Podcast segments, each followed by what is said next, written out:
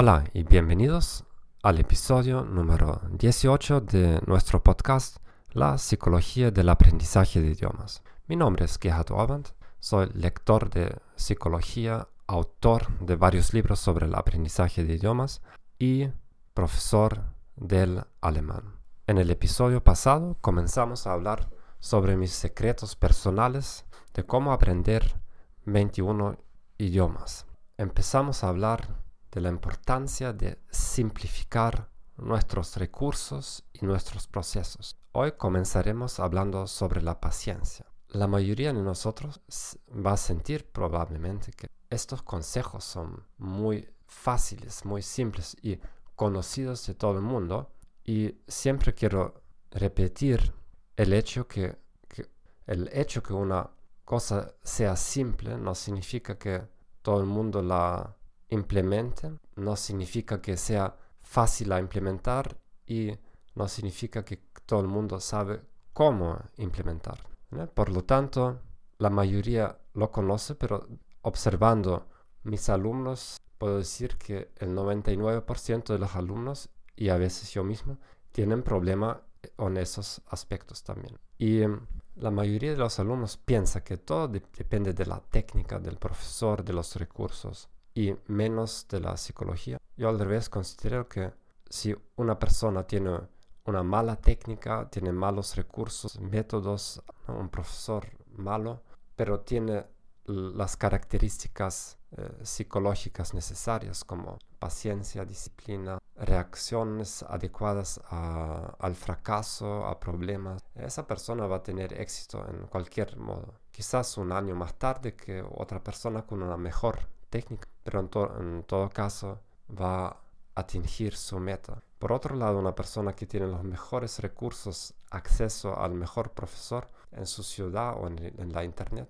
pero que no tenga los, la preparación psíquica necesaria, va a fracasar y fracasan. Ahora, em, ¿por qué es importante tener paciencia? Para aprender un idioma bien, quiere decir para hablarlo semejantemente como un hablante nativo. En los primeros años tenemos muy, pocos éxitos. Para hablar profesionalmente necesitamos, imagínate que tú quieres volverte moderador de un show en la televisión en el idioma que estás aprendiendo. Quieres tener tu propio show en francés, en alemán, inglés. Ahora ya entiendes que no es una cosa solamente de terminar de pasar un test. Yo sé que aquí uno tiene que trabajar con muchos aspectos del idioma, el acento, y, muchos de nosotros realizarán que aún en nuestro idioma nativo no será muy fácil de comenzar a trabajar en la televisión y no, no, no, no solamente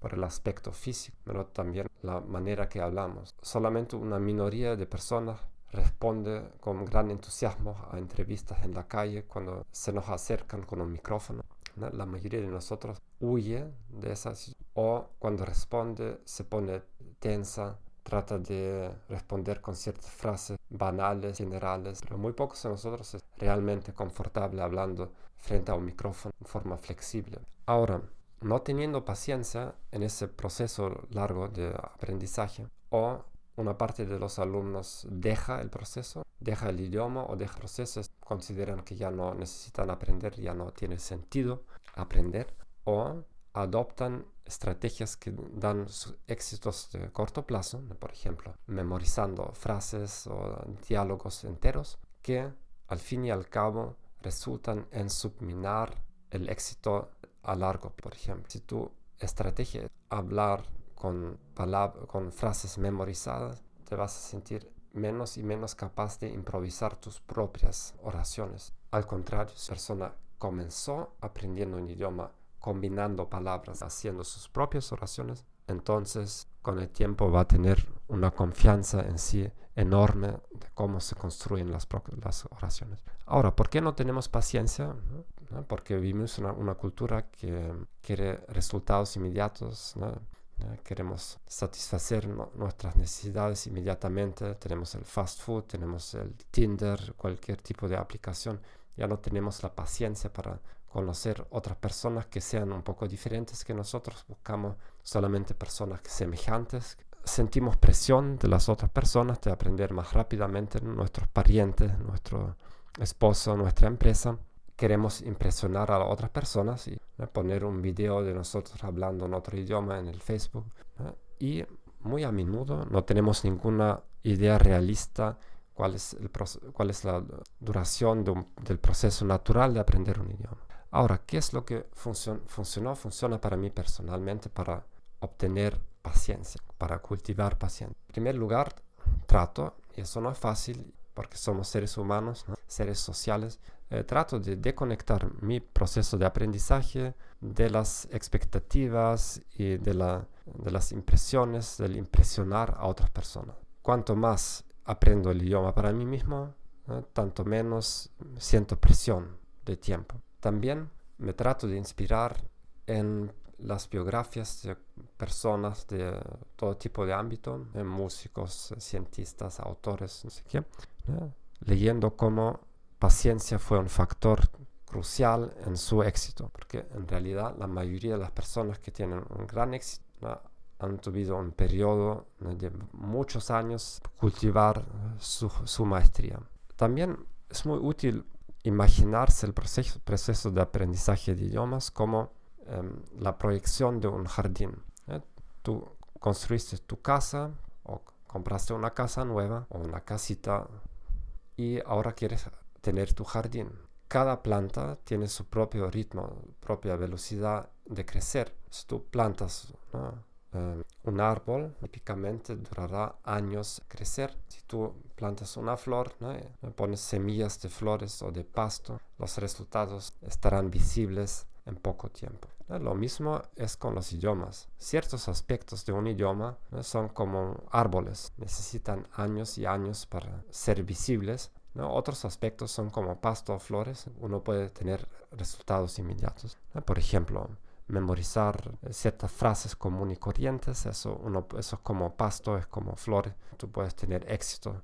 Pero hablar sin acento o hablar en la televisión, hablar libremente sin cometer errores. Eso es como un, es un árbol. Y em, no tiene sentido, no tendría sentido em, tirar a un pequeño arbolito para que crezca más rápidamente. Cada idioma, cada aspecto de un idioma tiene su velocidad inherente de crecer. Aún en las mejores condiciones necesita un cierto tiempo para crecer. Y em, sabiendo eso, las soluciones, por un lado, de planificar éxitos de corto plazo también. Por ejemplo, tú te pones metas mensuales.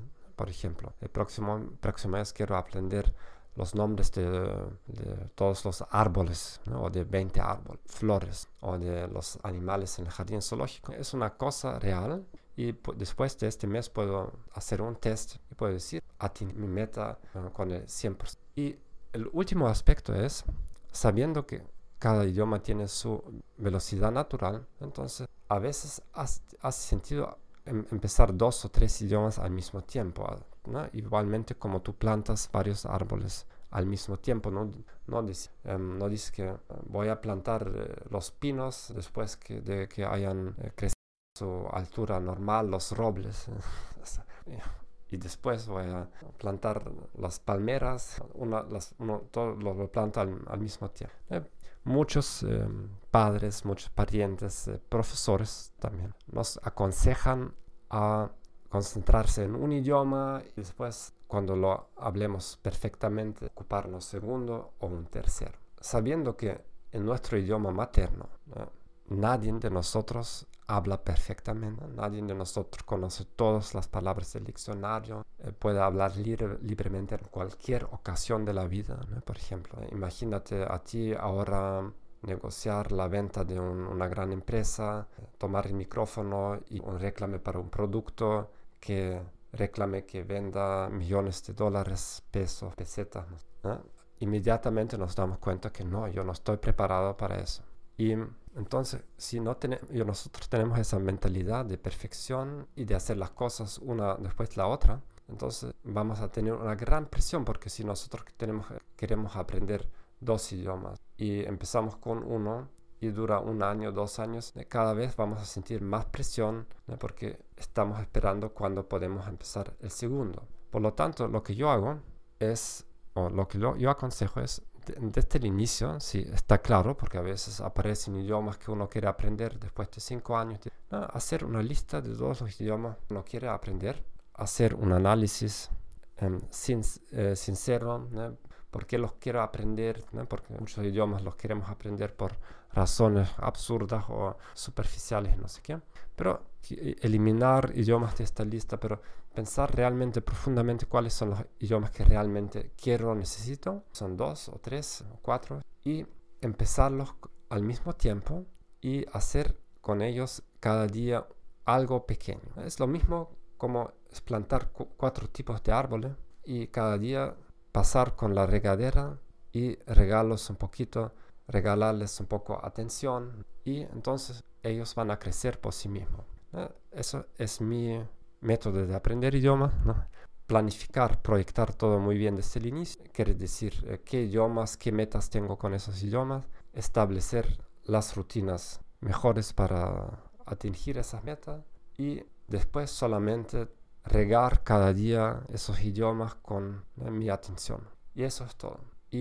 Después, claro, aparecen quizás problemas, el árbol se, se enferma un poco o reacciona mal a cierto abono o no sé qué, uno tiene que cambiar eh, ciertas cosas, pero es una cosa que crece automáticamente. Bueno, espero que eso haya sido útil para ustedes.